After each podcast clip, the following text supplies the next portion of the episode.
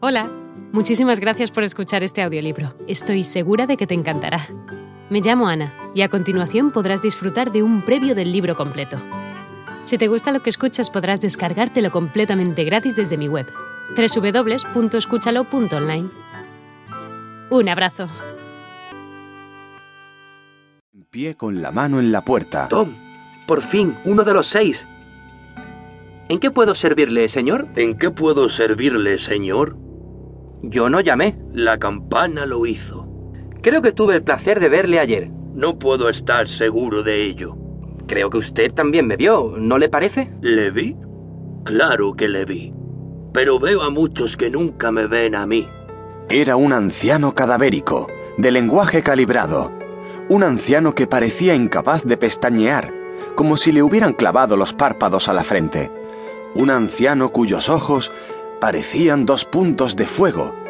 No tenían más movimiento que si los hubiera tenido unidos con la nuca por unos tornillos que la atravesaran el cráneo y estuvieran remachados y sujetos por el exterior entre su cabello gris. Uf, he sentido un escalofrío.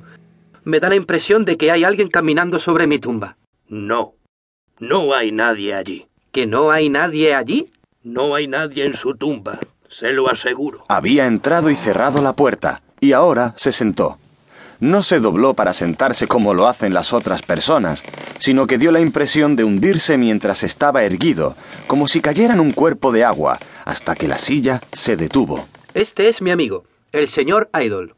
A su servicio, señor Idol. ¿Vive usted aquí desde hace tiempo? Así es. Entonces quizá pueda aclararnos una cuestión acerca de la cual mi amigo y yo dudábamos esta mañana. Han ahorcado criminales en el castillo, ¿no es así? Así lo creo. ¿Les colocan con el rostro vuelto hacia esa noble vista? Te colocan la cabeza de cara al muro del castillo. Cuando estás colgado, ves que sus piedras se expanden y contraen violentamente, y una expansión y contracción similares parecen tener lugar en tu propia cabeza y en tu pecho. Luego se produce una acometida de fuego y un terremoto y el castillo salta por el aire y tú caes por un precipicio. Daba la impresión de que le molestaba la corbata. Se llevó la mano a la garganta y movió el cuello de un lado a otro. Era un anciano cuya cara estaba como hinchada y la nariz vuelta e inmóvil hacia un lado, como si tuviera un pequeño gancho insertado en esa ventanilla. El señor Goodchild se sentía... Han escuchado La novia del ahorcado de Charles Dickens, una producción de Sonolibro.